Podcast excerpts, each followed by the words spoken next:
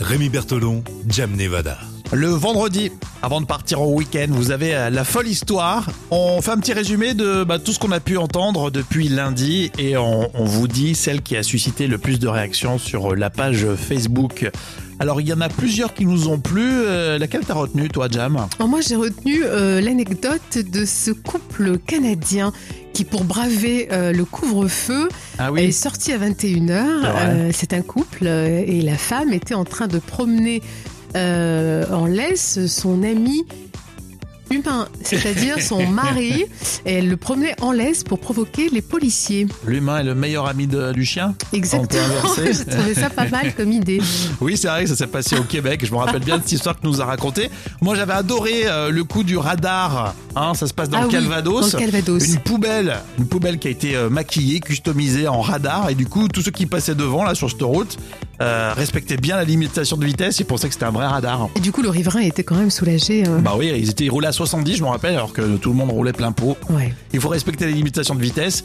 Euh, moi, je m'en aperçois parce que je reçois tous les jours. je Toi, t'as reçois tous une les carte jours. de fidélité Ouais. radar. euh, Des amendes, je dépose de, je dépasse d'à peine en fait, mais ils ont remis le radar automatique qui était cassé. Euh, du coup là, j'ai la, la dernière que j'ai reçue, j'étais à 81 km heure au lieu de 80. Donc euh, je respecte pas si mal quand même, mais bon, ça me vaut 45 euros à chaque fois, tous les deux jours. Donc bon, bref. Est-ce que c'est euh, l'histoire qui a été retenue sur euh, les réseaux sociaux? Alors non, celle qui a été retenue dans les réseaux, c'est euh, les insolites concernant ben, Ah oui, et l'OL.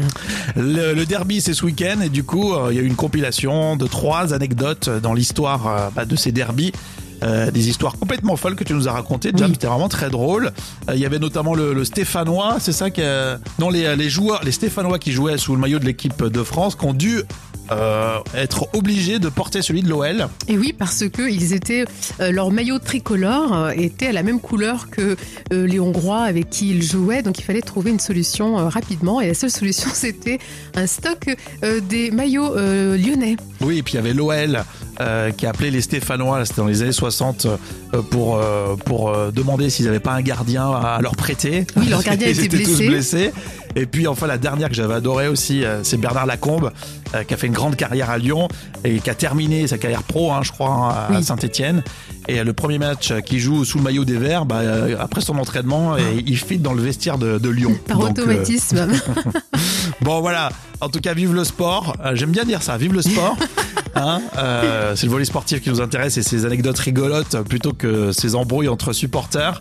Donc euh, voilà, donc réagissez à nouveau sur euh, la page euh, Facebook et puis on se retrouve lundi pour d'autres histoires folles et toujours véridiques. hein.